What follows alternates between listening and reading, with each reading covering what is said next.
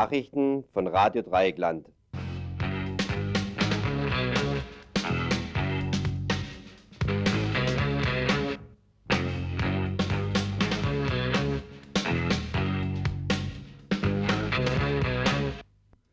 In Freiburg ist wieder der Alltag eingekehrt. Die Stadt zeigt sich in ihrem Festgewand. Da. Unten ist halt die, die Haustür ist offen, da mauern sie jetzt zu und die Bullen stehen halt im Haus, so mit den Oberbullen von Freiburg, alle da. Vorhin ist ein paar Leuten passiert, die wollten sie nicht hochlassen, die mussten einen Ausweis zeigen. Mhm. Aber ihr wohnt doch noch ganz Ah ja, klar. Also sie meinten auch, sie hätten keine rechtliche Grundlage. Typisches Wohnen in Freiburg. Worum geht's?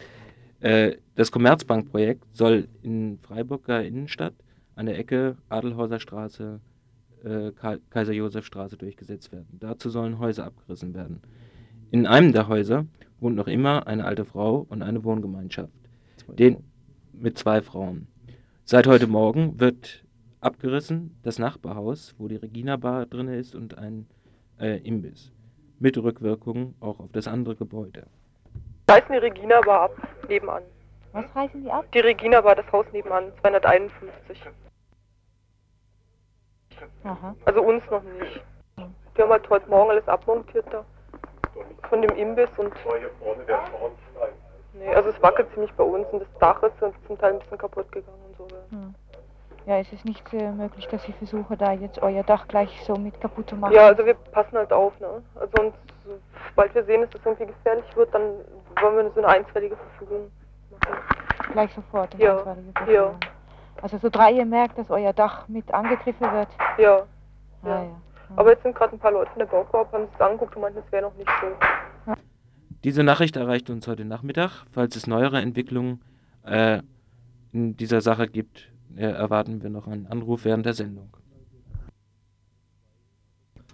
Zwei Nachrichten zu Strahl und AKW. Heute entscheidet der EG-Ministerrat über die Grenzwerte zur radioaktiven Belastung von Lebensmitteln, wie sie ab dem 1. November 87 gelten sollen. Einigen EG-Staaten, insbesondere Belgien, Frankreich und Großbritannien, sind die von der Kommission vorgeschlagenen Werte zu niedrig. Andere Regierungen, unter anderem die der Bundesrepublik Deutschland, Dänemark und der Niederlande, votieren für niedrigere Belastungsgrenzen.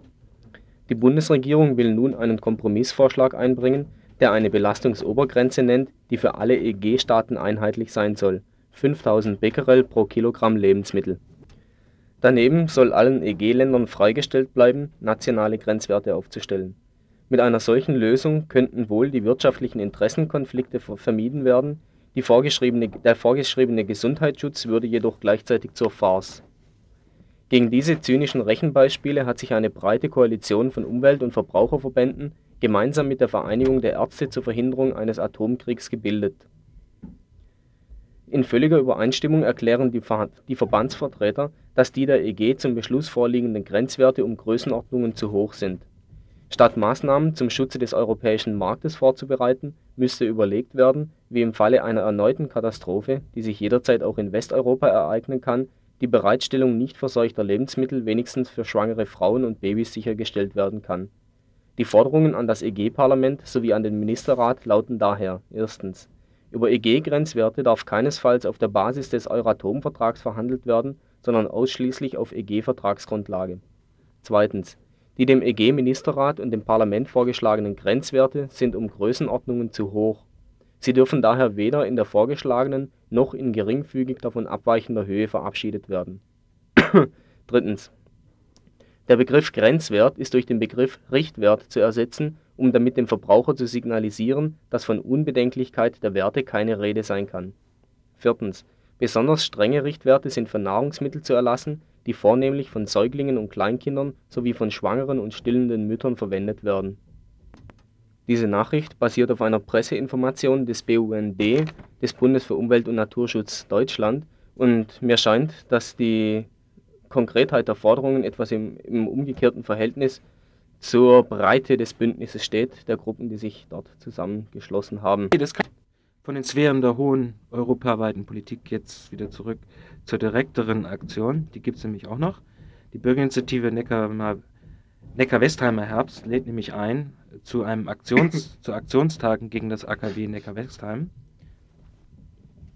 das die Atomlobby sinnigerweise in den nördlichen Ballung, also in die nördliche Grenze des Ballungsraums Stuttgart gelegt hat. Das heißt, Neckar-Westheim liegt 30 Kilometer nördlich von Stuttgart. Und Heilbronn ist in der Nähe und so weiter. Also, die Neckar-Westheimer haben schon letztes Jahr einen Herbst gemacht, Aktionstag gemacht. Diesmal wollen sie am nächsten Wochenende, dem 24. und 25. zum zweiten Mal ihre Aktionstage machen. Und sie rufen alle Bürger, insbesondere aus dem Großraum Stuttgart, nämlich aus Stuttgart, Ludwigsburg und Heilbronn, auf, sich daran zu beteiligen. Neben der Abschlussveranstaltung direkt vor dem AKW Neckar-Westheim am Sonntag, dem 25. Oktober, wird es in zahlreichen Gemeinden Informations- und Protestveranstaltungen geben. Am Sonntag wird dann sich hoffentlich wiederum ein bunter Demonstrationszug vom Marktplatz Neckar-Westheim zum AKW geben, erklärte Sprech ein Sprecher der Bürgerinitiative Ludwigsburg. Bei der Kundgebung um 13 Uhr sprechen neben Jürgen Kepler von der BI Mittlerer Neckar und Frieda Kappler, Schutzgemeinschaft Kinzigtal, auch Politiker, nämlich der Klaus Weyer-Roster von der SPD-Landtagsfraktion und eine Vertreterin der Grünen. Umrahmt wird das Ganze von einem Fest fürs Leben, so die BI in Ludwigsburg. Neben Kultur von der Bühne gäbe es noch Kindertheater, Straßenmusik, Frauenkabarett, Informations-, Diskussions- und Verpflegungsstände. Die Bürgerinitiativen rechnen übrigens mit ungefähr 5000 Teilnehmern und Teilnehmerinnen. Also nochmal der Termin, nächsten Sonntag, da ist der Abschluss, die Kundgebung, die wird um 13 Uhr sein und geht los beim Marktplatz in Neckarwestheim.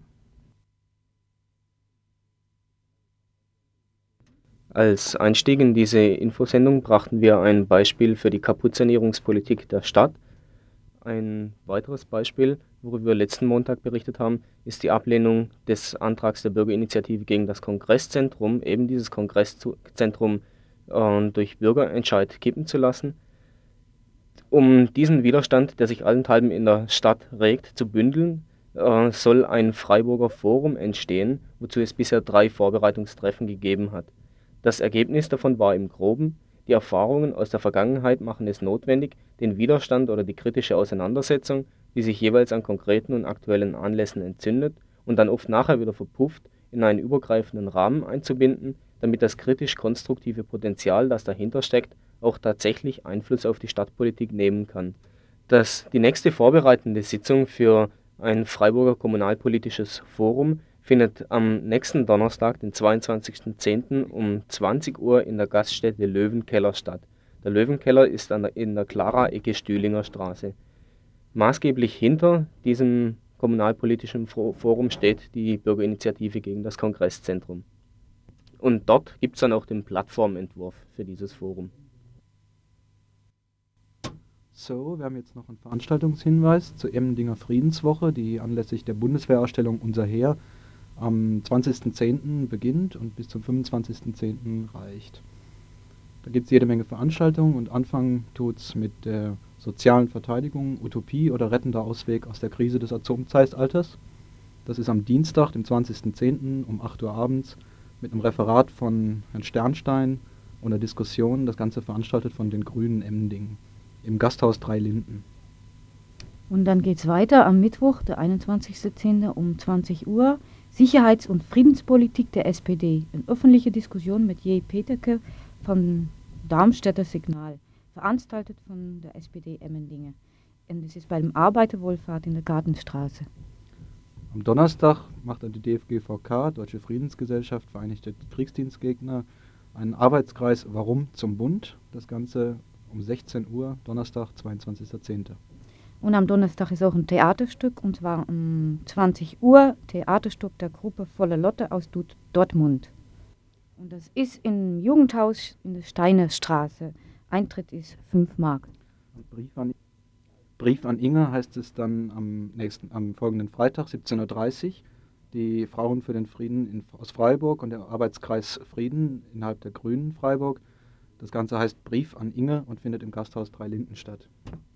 Am Freitag findet dann ein Gemeindeabend der evangelischen Kirchengemeinde der Christuspfarrei im Festsaal des Altenheims in der M. Gutjahr Stiftung statt unter dem Motto Unterwegs für den Frieden. Es wird auch ein Militärseelsorger oder deren mehrere anwesend sein. So, und als Abschluss des Ganzen ist dann am Samstag um 11 Uhr morgens äh, die Friedensdemonstration vom Schlossplatz zum Ausstellungsgelände. Es werden auch ein paar Reden gehalten und es wird Musik geben. Abends um 19 Uhr dann ein großes Friedensfest im Gasthaus Blume. Beratung von Kriegsdienstverweigerern werden der AK, also Arbeitskreis äh, Mahnwache und die DVGVK, das ist die Deutsche Friedensgesellschaft Vereinigung der Kriegsdienstgegner, während der gesamten Ausstellungsdauer in der Bautzstraße 8 und im Zelt durchführen. Dann, während der gesamten Ausstellung am Festplatz bei der Elz, wird eine Mahnwache durchgeführt vom Arbeitskreis Mahnwache, der heißt tatsächlich so. Wer, wer daran teilnehmen möchte, meldet sich bei Sven und Andrea Volk-Moritz Wiesenstraße 94a in Emmendingen, die Telefonnummer 41993, Vorwahl Emmendingen. So, nächstes Kurzinfo über die aktuelle Lage in Burkina Faso nach dem Putsch in der vergangenen Woche. Im afrikanischen Wüstenstaat Burkina Faso wurde eine Regierung weggeputscht, die sich nach vergangenen Jahren von Korruption und Desolation stark für die Belange der Bevölkerung einsetzte. Der jetzt getötete Präsident tat sich auch dadurch hervor, dass er die Entwicklung im Lande auf die eigene Kraft und Kreativität lenkte und konsequent eine Abkopplung von den drängenden Angeboten westlicher Technologie und Wirtschaftsabhängigkeiten verfolgte, um erst die eigene Landesstruktur aufzubauen. Innen- und kulturpolitisches Novum war, dass mit der Alphabetisierung die kulturelle Vielfalt gefördert wurde. Statt einer zentralisierten Staatssprache, etwa Französisch, wird über Radio in fast 30 Dialekten der Landessprache in den einzelnen Sprachgebieten Programm mit den Bauern und der Bevölkerung gemacht Neben neuer Musik auch traditionelle und die Geschichten, die die Leute früher erzählt haben. Ziemlich gut, wie Besucher und Beobachter berichten. Der Konflikt scheint ein Macht- und Interessenskonflikt zu sein zwischen feudalen Landeignern und französischen Handelsfirmen, weniger vielleicht ein Streit um die korrekte sozialistische Linie. Etwas Aufklärung wird das Interview am nächsten Montag bringen, das mit einem gerade aus Burkina Faso gekommenen geführt wird. Beispiel deutsche Asylpolitik. Dort ausgepeitscht, hier ausgestoßen. Berlin, veröffentlicht im September. Im Südwesten des Iran wurde die unverheiratete Lehrerin S., die sich politisch nie engagiert hatte, von sogenannten Revolutionswächtern angehalten, weil sie einen Kollegen im Auto, nämlich einen nicht verwandten Mann, mitgenommen hatte. Die gynäkologische Untersuchung ergab, dass sie noch Jungfrau war. Hätte sie das nicht nachweisen können, wäre sie zu Tode gesteinigt worden. So legt es das Strafmaß der Moralwächter fest. Sie wurde an ihrem Arbeitsplatz in der Schule in aller Öffentlichkeit vor Schülern, Rektorin ausgepeitscht mit 72 Peitschenhieben, die so brutal waren, dass sie sich an dem Tisch, auf dem sie lag, das Auge ausstieß. Sie trägt jetzt ein Glasauge. Frau S. Schloss, schloss sich nach dieser menschenverachtenden Quälerei einer iranischen Oppositionsgruppe an. Bei einer Hausdurchsuchung in ihrer Abwesenheit wurde Unterlagen jener Gruppe gefunden, sie musste sofort flüchten. Hier im Berliner Asylghetto kam sie nach elf Monaten Warten, ohne Ergebnis ihrer Anhörung erhalten zu haben, plötzlich in Abschiebehaft. Das Rote Kreuz, das sie mit einem Dolmetscher aufsuchte, meistens geht es dann nur noch um den Verbleib der Sachen, die zurückgelassen werden, hielt es auch nicht für nötig, sie über die Gründe ihrer Abschieb drohenden Abschiebung aufzuklären.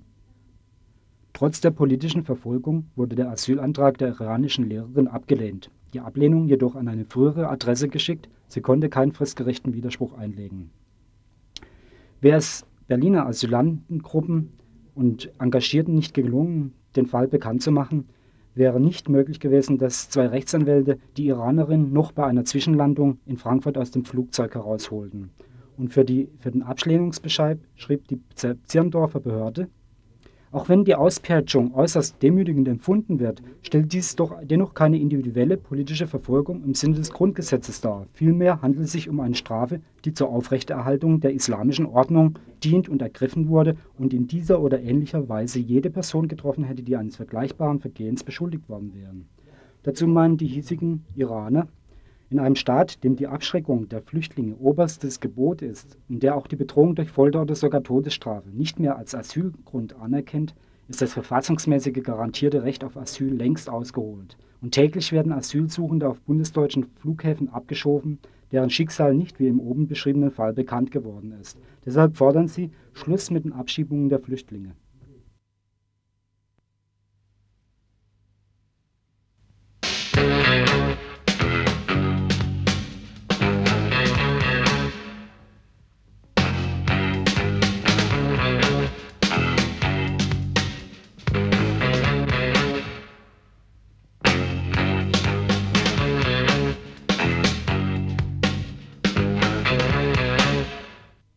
So, das waren die Kurznachrichten.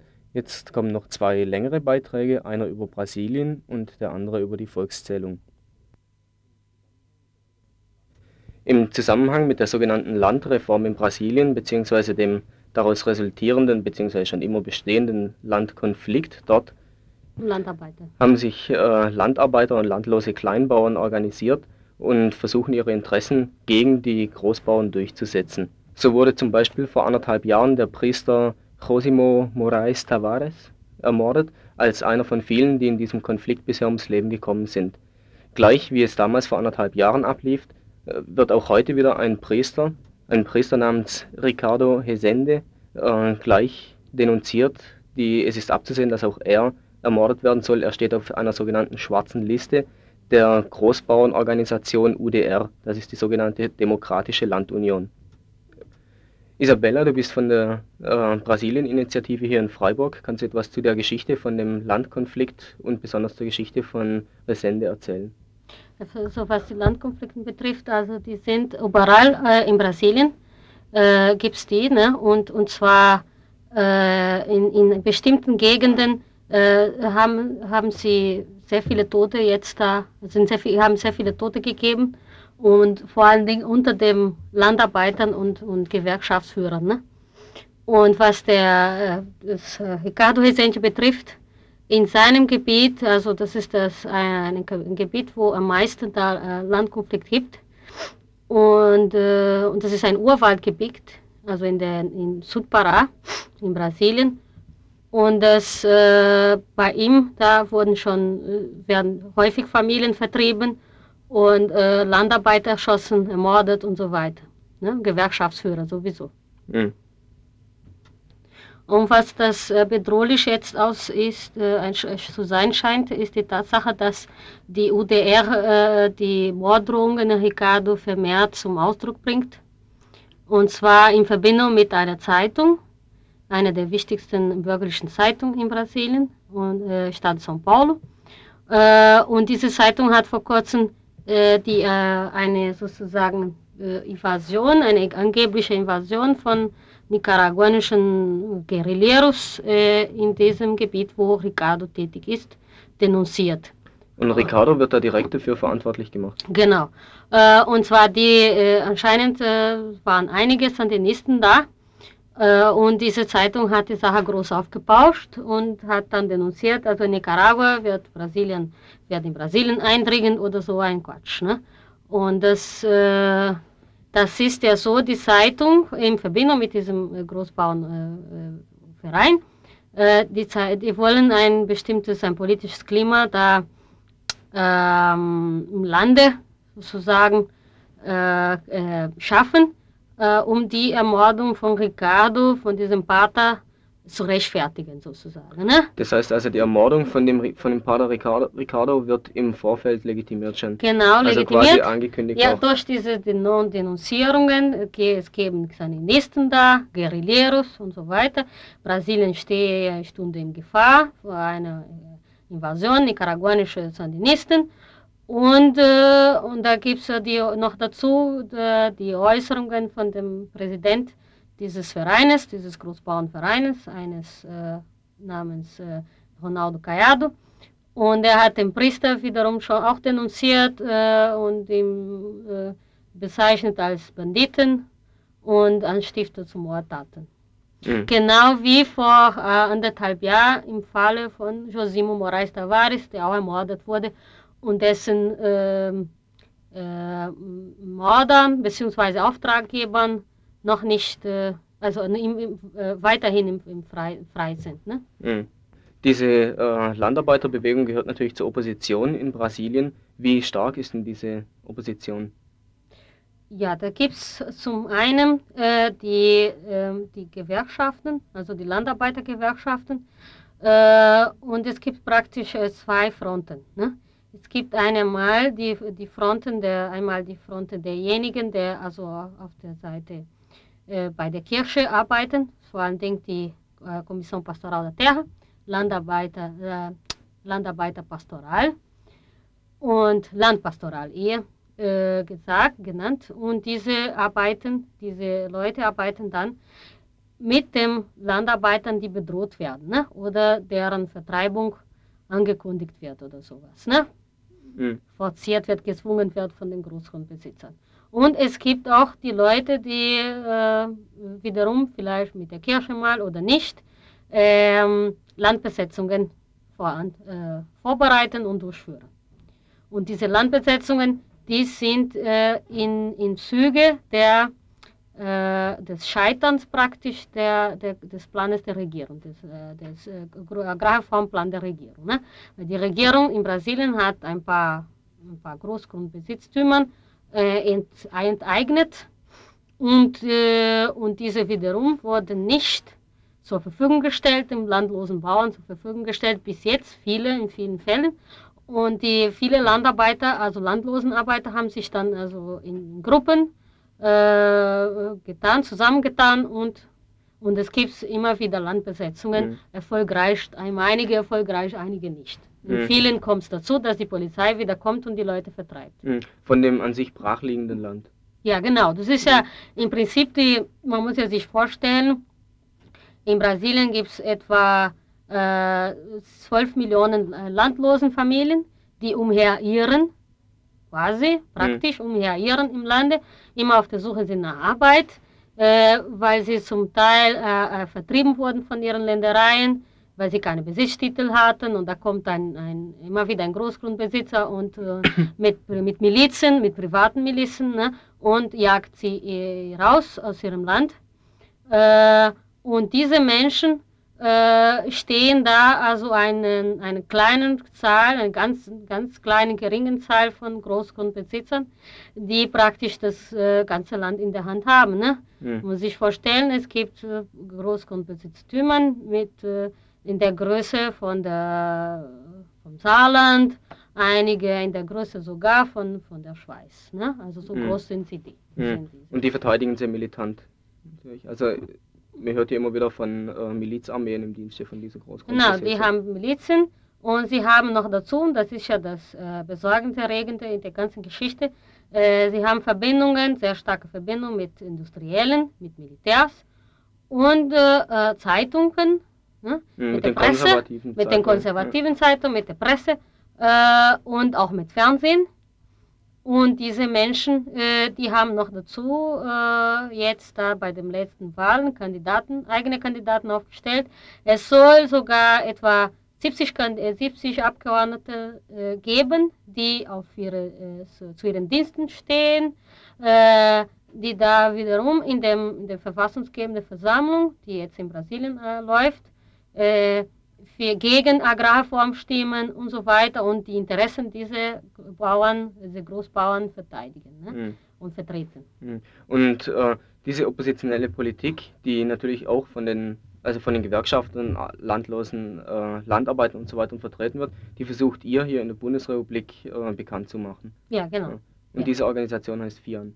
Oder? Äh, nein, FIAN ist eine Organisation hier in der Bundesrepublik, äh, die sich für die Menschenrechte äh, Landarbeiter in Brasilien, in Brasilien und mhm. überall in der Welt, mhm. wo sie bedroht werden und so weiter, wo die Menschenrechte in Gefahr sind, äh, äh, zu vertreten. Ne? Und wir von der Brasilien-Initiative, wir arbeiten äh, nur mit Brasilien. Ne? Mhm. mhm. Und ihr macht jetzt auch eine Unterschriftensammlung?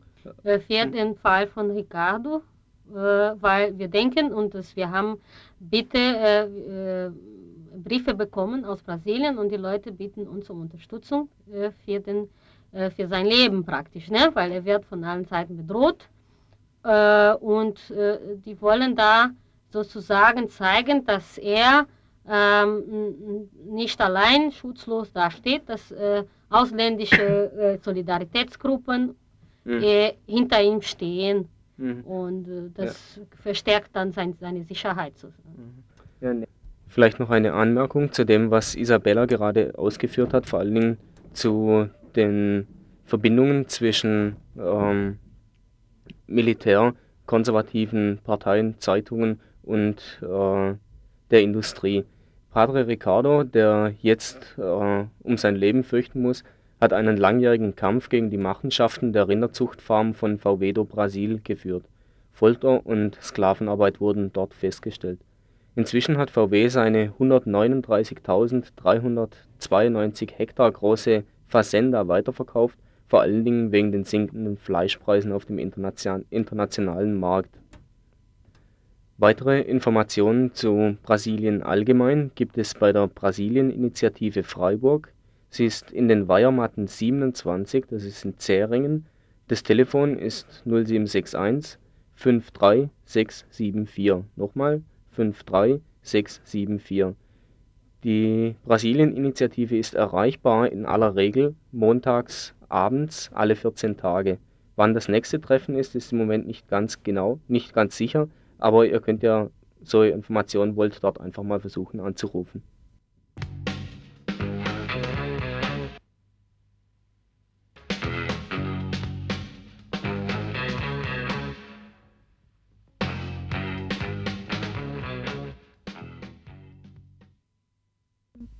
Das ist ein Beitrag zur Volkszählung.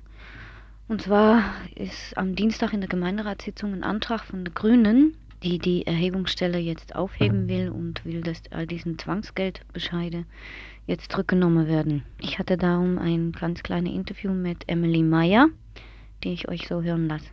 An Emily habe ich dann die Frage gestellt, was sie eigentlich am Dienstag vorhaben und wie es aussieht, ob sie meine, dass sie auch überhaupt was erreichen können. Und jetzt das Interview mit Emily.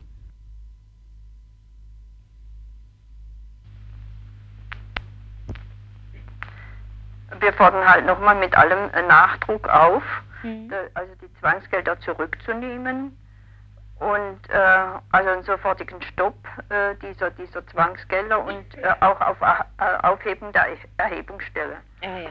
Und wir begründen diesen Antrag einfach damit, dass äh, die Effektivität der Volkszählung sowieso Gegessen ist. äh, in Frage gestellt ist. Und das Mhm. weiß die Stadt Freiburg auch. Mhm. Und auf der anderen Seite die immensen Kosten, die immer noch auf die Stadt zukommen. Das sind derzeit 2,25 Millionen. 2, 2,25 Millionen. mhm. Zwar geht die Aufforderung an das Land jetzt, diese Kosten zu übernehmen, aber es ist noch keine Zusage da. ne? Also vorher waren sogar noch die Kosten noch wesentlich höher. Mhm. Da hat das Land jetzt also zugesagt, wenigstens äh, einen Teil der Kosten. Das waren also vorher 2,9 Millionen. Und äh, nun äh, sind also doch auf Drängen der kommunalen Spitzenverbände und Landesverbände, also unter anderem auch von Freiburg, sind die Kosten von 4,5 auf 3,5 D-Mark pro Einwohner angehoben worden. Und das heißt, oder halt runtergesetzt worden von, und das heißt eben jetzt immer noch eine Nettobelastung von 2,25 Millionen. für Die Ja. Stadt Freiburg.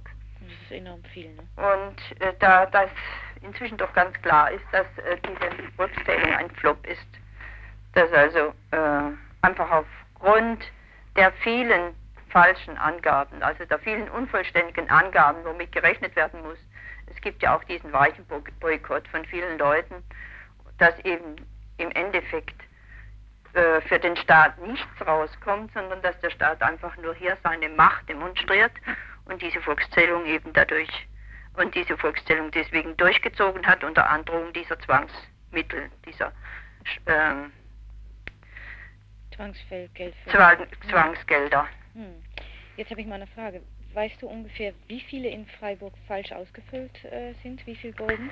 Äh, also da gibt es jetzt Unterlagen, dass etwa, äh, das, das wird eben da nicht, das wird eben da nicht, äh, Dieses Standardsbericht, ne? das ist dieser Standardbericht, Ja, ja, gell. ja. Und da äh, sind die, äh, da wer- werden, hüten die sich natürlich davor, uns zu sagen, Wie viele falsch ausgefüllt? wie viele falsch ausgefüllt sind.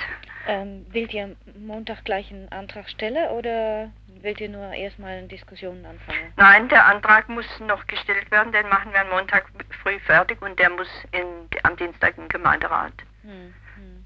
Und was meint ihr? Habt ihr gute Chance? Äh, also wir wissen, dass ein Teil oder vielleicht die ganze SPD Ja. da mitstimmen wird, aber dann fürchten wir halt, und die Friedensliste, Ute Gutzone, dass die mitstimmen werden, das wissen wir sicher. Hm. Aber wir hoffen auch eben auch, dass die ganze SPD mitstimmen wird. Bis jetzt ist, ist auch eine vage Zusage da. Und das reicht ja nicht. Ne? Also wir sind eben da. Dann brauche ich eigentlich noch ein FDP. Und Äh. FDP und CDU, das sind Regierungsparteien, das sind die Parteien, die ähm, Ja. diese Volkszählung wollen. Hm. Und die Freien Wähler, die kann man eh vergessen. Ja, ja, ja. So sieht es einfach im Moment aus. Und äh, das wird halt Wird wahrscheinlich, vielleicht um eine Stimme. es wird an einer Stimme hängen. Aber es ist ja mittlerweile äh, so, dass selbst äh, einige Gemeinden, es gibt einen Bürgermeister in, in, in einer Kleinstadt, ich habe leider den Namen vergessen, der hat ähm, die Erhebungsstelle geschlossen und dieser Bürgermeister hat selbst verweigert und hat es halt auch begründet, dass es also sinnlos ist, dass er diese Volkszählung als unnötige äh, Staatsausgabe ansieht und, äh, und vor allen Dingen halt auch nicht einsieht, dass hier nochmal gezählt wird, wo eben doch schon so viel gezählt ist und wo vor allen Dingen auch bei bestimmten äh, Gutachten oder was auch immer erstellt werden ist, kleinere Erhebungen ja, im, also genau den gleichen Effekt haben. Mm, Das war Emily Meyer von der Grünen und äh, ja, nur mal hoffen, dass es am Dienstag so ausläuft, dass auch wirklich die Erhebungsstelle geschlossen wird. Ich habe hier noch einen Sachstandsbericht von der Erhebungsstelle mit der Menge Zahlen. Vielleicht ein bisschen trocken, aber ich möchte es doch mal ganz gern vorlesen. Zahl der heranziehenden Bescheide. Versandt am 11.8. und 20.08.1987. Das waren 16.700. Zahl der daraufhin eingegangenen Erhebungsbogen 10.700. Zahl der unerledigten Fälle, Verweigerungsquote von 4%, ausgehend von 150.000 Auskunftspflichtige über 18 Jahre, sind 6.000. Zahl der Widersprüche gegen den Heranziehungsbescheid sind 1642. Davon zurückgezogen 621. Zur Entsche Entscheidung anstehend 1021. Das Regierungspräsidium Freiburg als Widerspruchbehörde wird über diese Fälle erst nach Abschluss der Verwaltungsgerichtsverfahren Anträge auf Wiederherstellung der abschiedende, aufschiedende Wirkung des Widerspruchs entscheiden. Zahl bei dem Verwaltungsgericht Freiburg gestellter Anträge auf Wiederherstellung der aufschiebende Wirkung des Widerspruchs sind 1508. Davon zurückgewiesen sind 1356. Und zu Ent Entscheidungen noch ausstehende sind 152. Zahl der Widersprüche gegen Zwangsgeldfestsetzungsbescheid 243. Zahl der beim Verwaltungsgericht Freiburg gestellte Anträge auf Wiederherstellung der aufschiebenden Wirkung des Widerspruchs sind 50. Beschwerde beim Verwaltungsgerichtshof Baden-Württemberg 100 und davon abgelehnt 15. 5000 der 6000 Auskunftspflichtige, die bislang trotz der Heranziehungsbescheide ihre Erhebungsunterlagen nicht eingereicht haben, werden zwischen der 7.9. und der 18.1987 Zwangsgeldfestsetzungsbescheide zugestellt. Das ist von der Erhebungsstelle Volkszählung 1987. Weiter geht mit dem nächsten Fall. Der nächste Fall ist Thilo Weichert. Erst vor wenigen Tagen hatte Thilo Weichert, ehemaliger Abgeordneter der Grünen und jetzt Berater der Grünen Landtagsfraktion von der Staatsschutzabteilung der Staatsanwaltschaft Freiburg, Mitteilung erhalten, dass ein Strafverfahren gegen ihn wegen Aufforderung zu einer Sachbeschädigung eingestellt worden sei. Zuvor hatte das Landesgericht Freiburg aber entschieden, Volkszählungsgegner konnte man keinen Vorwurf eines Straftaten machen. Und Thilo Weichert wurde damals vorgeworfen, er habe auf einer Veranstaltung der Volkszählungsinitiative am 23.02.1987 öffentlich zum Boykott aufgerufen. Dieser Aufruf sei am 1.03.1987 über den freien Sender Radio Dreieckland ausgestrahlt worden. Und darauf erhielt Thilo Weichert einen Bußgeldbescheid in Höhe von 5.255 D-Mark wegen dann eine öffentliche Aufforderung zur Begehung von Ordnungswidrigkeiten. Diese Vorwürfe aber werden nicht konkretisiert und belegt. Dies ist natürlich ein abartiges hohes Bußgeld, also 5.255 Mark, also sowas habe ich noch nie gehört, dass es sowas gab in dieser Volkszählungsgeschichte. Äh, und ich habe jetzt noch ein kleines Interview mit einem von der Volkszählungsinitiative, die von Thilo einiges mehr weiß und auch weiß, dass dieses Bußgeldbescheid schon wieder zurückgenommen worden ist. Mhm. Kannst du mir ein bisschen mehr davon erzählen? Ja, dieser Bußgeldvorwurf bezieht sich auf eine Veranstaltung, die jetzt schon mehr als ein halbes Jahr zurückliegt. Das war eine Veranstaltung von der Grünen Hochschulgruppe im März in der Alten Universität Mhm. zur Volkszählung. Das war am 23.02.87. Hm? Sogar im Februar. Ja. Mhm. Und äh, Thilo hat da seine Kritik an der Volkszählung dargelegt und hat dargelegt, wie er meint, dass man sich am besten dazu verhält. Ich selber habe anschließend noch ein bisschen was zu den rechtlichen Möglichkeiten gesagt, sich dagegen zur Wehr zu setzen und zu den möglichen Sanktionen. Mhm. Wir haben dann vier oder fünf Monate später erst von der Staatsanwaltschaft eine Nachricht bekommen, dass gegen uns beide ein Ermittlungsverfahren wegen Aufforderung zur Sachbeschädigung und wegen Verstoßes gegen das Fernmeldeanlagengesetzes liefe. Dieses Ermittlungsverfahren ist einige Zeit später aus Beweisgründen eingestellt worden. Man hat uns weder beweisen können, dass wir das gewollt hätten, dass das, was wir gesagt haben, im Radio Dreieckland gesendet wird, noch hat man uns beweisen können, dass wir auch den Vorsatz gehabt haben, die Leute tatsächlich zur Sachbeschädigung, also zum Herumschnibbeln an dem Bogen, aufzufordern. Der Staatsanwalt hat so manche Aussagen von uns genommen und hat daraus aber nicht schließen können, dass wir tatsächlich wollten, dass sich die Leute unserer Ansicht entsprechend verhalten würden. Mhm. Deswegen ist die Geschichte mit dem Bußgeld jetzt auch ein bisschen komisch, wenn man dem Telo nicht nachweisen kann, dass die Leute zu irgendeinem bestimmten Verhalten hat auffordern wollen, sondern nur seine Position dargelegt hat, dann kann man ihm eigentlich jetzt nicht guten Bußgeld reinhängen wegen Auffordern zum Boykott der Volkszählung. Mhm. Die Höhe des Bußgeldes ist sowieso Hanebüchen, 5200 Mark ist in jeder Hinsicht unangemessen, sowohl wenn dieser Verstoß tatsächlich bestehen würde, wäre es zu hoch, als auch gemessen an Thiels wirtschaftlichen Verhältnissen, die hat man überhaupt nicht geprüft. Mhm. Und zurückgenommen wurde das Bußgeld jetzt eigentlich aus ganz anderen Gründen, nämlich weil unser neuer stellvertretender Leiter des Amtes für öffentliche Ordnung in seinem ersten politischen Verfahren gleich einen massiven Verfahrensfehler gemacht hat. Er hat den Thelo nämlich überhaupt nicht angehört, bevor er den Bußgeldbescheid erlassen hat. Ja. Und daraufhin ist auf Veranlassung wohl von Bürgermeister Kiefer die Sache erstmal zurückgepfiffen worden und wir müssen jetzt im Moment abwarten, was daraus wird.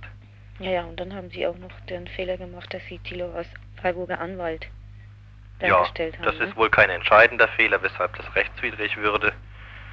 Aber immerhin haben wir jetzt erstmal einen kleinen Teilerfolg. Die Sache ist zunächst mal vom Tisch, allerdings müssen wir damit rechnen, dass wieder neu versucht wird, ein Bußgeld gegen ihn festzusetzen. Das kann nochmal passieren. Das kann nochmal passieren, ja. Mhm.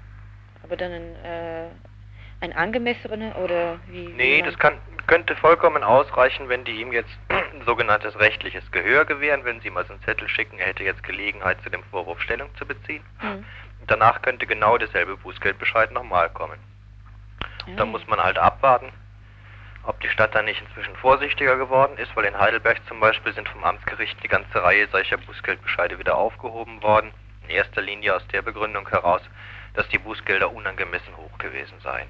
Und beim Mhm. Thilo kommt halt noch hinzu, dass die Staatsanwaltschaft eigentlich selber schon gesagt hat, sie könnte ihm nichts beweisen. Und da ist kaum zu erklären, wieso das Amt für öffentliche Ordnung meint, sie könnten ihm jetzt etwas nachweisen. Mhm. Ja, stimmt. Weißt du eigentlich, ob es in Freiburg weiter noch Bußgeld, äh, Bußgelder gegeben hat? Es hat natürlich eine Menge Bußgelder gegen Aktivisten aus den Fobo-Gruppen gegeben, wegen den verschiedensten Sachen, vom wilden Plakatieren über Auffordern zum Boykott an Informationsständen und so weiter und so fort. Aber Bußgelder in der Höhe, das war bislang einzigartig, dieser Vorgang. Das ging um Bußgeldbescheide, die maximal um 200 Mark gelegen sind. Und rechtskräftig ist davon noch kein einziger geworden, weil die meisten Leute natürlich Einspruch eingelegt haben. Ja, Sieht also mehr so aus, als sollte am Thilo ein Exempel statuiert werden. Ja. Jetzt müssen wir mal abwarten, wie es mit Thilo weiterläuft. Wir werden es auf jeden Fall weiter verfolgen. Und Woche bringen, das ist natürlich äh, über Dienstag die Gemeinderatssitzung. Jetzt machen wir noch einen nächsten Beitrag und das ist wohl aus der Region und zwar über Emmendingen. Ja gut, du bist äh, bei der Volkszählungsinitiative in Emmendingen dabei. Äh, was ihr denn da bisher so für Ergebnisse von euren Aktivitäten? Die Gruppe in Emding, die bearbeitet praktisch den westlichen Teil vom Kreis Emding. Das ist Emding über Teningen bis Kaiserstuhl. Wir haben äh, Anfang August in Emding selber, das ist sehr, eine genaue Aussage, 400 bis 450 Heranziehungsbescheide gehabt. Das sind 4 bis 4,5 Prozent der Haushalte. Inzwischen äh, äh, kann man aber kaum mehr sagen als das, was so jeder so hört und was so gemunkelt wird, dass also viele von denen, die einen Heranziehungsbescheid kriegen, äh, ausgefüllt haben, aber es gibt auch eine Menge äh, Widersprüche beim Verwaltungsgericht. Darüber äh, ist seit Anfang August äh, noch nicht groß was zu hören gewesen, wie die behandelt werden. Also wir haben ja gehört, dass in Freiburg da schon weitere Schritte gibt. Mhm. Aber ihr müsst ja auch zum Verwaltungsgericht nach Freiburg, oder? Ja, ja. ja. Das heißt, ihr werdet wahrscheinlich dieselben Ergebnisse kriegen, also beziehungsweise dieselben hektografierten Antworten wie. Also wir haben die siebte. Kammer und äh, Freiburg Stadt ist sowohl die vierte Kammer zuständig und es heißt, es gibt Unterschiede, aber man, man muss es gucken. Ich finde gleich, um dazu zu sagen, äh, der Informationsstand und der Meinungsaustausch zwischen den verschiedenen Gruppen ist äußerst schlecht. Wir hören dann so gerüchteweise aus Freiburg, dass es geheißen hat, alles ist schon vorbei, füllt ruhig aus. Äh, die paar, die noch übrig sind, äh, das bringt es nicht, wenn die noch 200 Mark oder noch mehr Geld denen in den Rachen schmeißen. Das ist das, was man so mehr unter der Decke so mitkriegt. Mhm. Also eher ein Rückgang der ganzen Geschichte, so unter dem Motto, ähm, die haben ihren Datenschrott, der weiche Boykott war relativ erfolgreich, hat, hat mich auch überrascht. Und jetzt sitzen die da auch in Emding, da war ich neulich in der Zeltstelle, die sitzen da jetzt über ihren Bögen und korrigieren die. Mhm. Wisst ihr so aus der Region, was wie das dort allgemein so mit diesem sogenannten weichen Boykott aussieht? Also was haben die da so für, für, für Zahlen an Rückläufen, die unvollständig sind? Wisst ihr da was gibt's gar nicht, gibt's gar nicht. Die sagen ja, also die Zeltstellen sagen ja nichts Mhm. und wir äh, können das äh, deswegen auch nicht so ganz kontrollieren. Ne? Mhm. Man kann zwar immer wieder feststellen auf den Postämtern, dass es einen regen Postverkehr gibt, also dass überhaupt mal überdurchschnittlich viele und viel mehr als die Offiziellen erwartet haben, überhaupt einen Umschlag verlangt haben. Und das ist ja die Voraussetzung sozusagen, äh, ein bisschen zu schummeln zumindest. Ja. Also weit, also über 50 Prozent, was ich so aus an- anderen Zusammenhängen weiß, die, die mit der Post zurückgeschickt haben und deswegen die Grundlagen geschaffen haben, ein bisschen zu schummeln. Mhm. Äh, Im Kreis Emmendingen gibt es ja sogar schon Erhebungsstellen, die bereits geschlossen Ja, sind. Gell? ja, ja. Also ist, äh, äh, einige Gemeinden, da haben die Leute gesagt, gekriegt, wir haben die Ersatzvornahme gemacht, äh, fertig aus. Äh, es ist ja sowieso so, dass, dass äh, die kleinen Gemeinden zuerst fertig waren, zum Teil relativ hart vorgegangen sind, je nachdem. Und äh, Emmending noch in der Mache ist und was wir aus den Großstädten hören, was ich selber so höre, auch aus anderen Großstädten, dass die äh, noch weiter zurück sind. Also wir, wir in den kleineren Gemeinden kriegen eigentlich mehr auf den Deckel als sonst woanders. Habt ihr irgendwelche Vorfälle jetzt so mitgekriegt, dass also Leute konkret dann unter Druck gesetzt worden sind auf dem Dorf oder dass es also so Ja, auf dem Dorf gibt? läuft so Sachen wie, laufen ja auch so Sachen mehr über die private Schiene. Der Bürgermeister kommt mal zu Besuch oder der Bürgermeister spricht die Mutter an oder es läuft über einen Verein. Das gibt's also dort auch Ja, ja, so im Kleinen so, äh, könntest du dich doch mal ausfüllen und so. Damit wird ja auch äh, äh, veröffentlicht von deren Seite, wer, wer boykottiert, ne? Mhm. Mhm. Ja gut, weil das genau solche Geschichten habe ich eben aus dem Kreis Mülheim auch gerade gehört, dass da genau solche Sachen laufen, dass, dass, dass dann wirklich dorfbekannt ist, wer gerade boykottiert und so. Ja, bei einigen winkt man sich ja gleich, aber, aber da habe ich es eh schon gedacht und so, aber bei anderen ist es ja sicher äh, äh, zum Teil eine Frechheit, das überhaupt damit zu veröffentlichen. Mhm. Ja, sag mal, äh, und wie sieht es mit der Initiative aus? Habt ihr. Wir haben jetzt, äh, jetzt beschlossen, ganz frisch, ähm, uns nur noch einmal im Monat zu treffen und das entsprechend anzukündigen. Bisher haben wir jede Woche, auch in Ferien, uns getroffen. Und äh, es gibt genug Leute, die so, äh, so bekannt sind, dass sie auch mal angerufen werden. Also wir müssen uns nicht im, im kleinen Kreis, im kleiner gewordenen Kreis jede Woche treffen. Mhm. Aber ihr habt vor, am Thema dran zu bleiben, beziehungsweise also das Ganze auch eventuell noch zu erweitern wieder, so wie es ursprünglich einmal geplant war, mit, mit äh, Überwachungsstaat oder ähnlichen Themen, oder Ja, wie also sieht ich, es aus? ich äh, äh, selber habe festgestellt, dass ähm, wir wochenlang Beratungsarbeit gemacht haben, was sicher wichtig war. Wie mache ich einen Widerspruch und so. Und darüber äh, oft vergessen wurde, was eigentlich jetzt äh, Gegenstand der Volkszählung ist. Das kommen Leute und sagen, die Fragen waren doch gar nicht so schlimm. Und das haben wir ja nie bezweifelt. Das, wir haben ja nicht gesagt, die Fragen sind schlimm. Wir haben gesagt, es schlimm ist, wenn die Leute ein Raster von uns kriegen. Wenn alle drin sind. Mhm. Und, äh, äh, aber es gibt Leute, die, das kann man wirklich sagen, die sagen so im Sinne von, es gibt Bürger beobachten die Polizei und lauter solche Initiativen gibt es ja schon, dass man in die Richtung ein bisschen mehr weitermacht und sich damit weiter beschäftigt. Okay, gut. Also, das. Vielen So, das waren Stimmen aus der Region und das war's dann auch für heute über das Thema Volkszählung.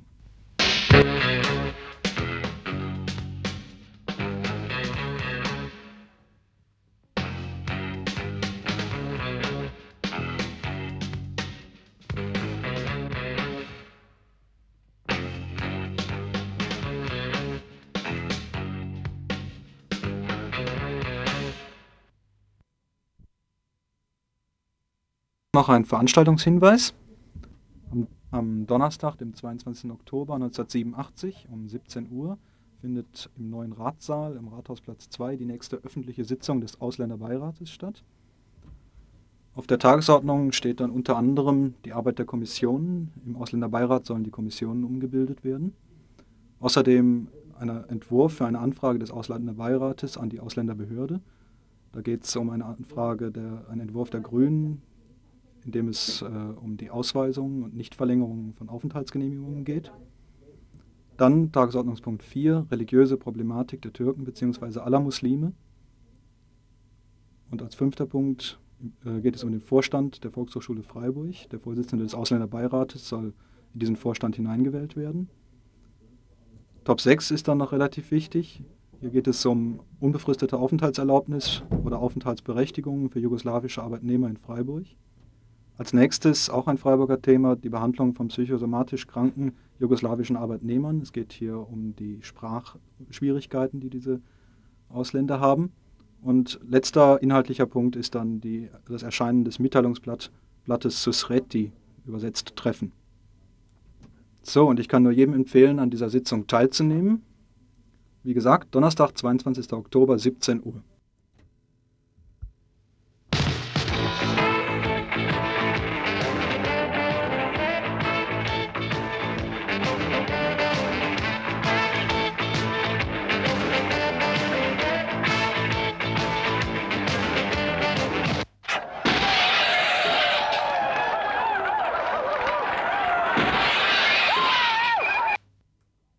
Nachrichten von Radio Dreieckland.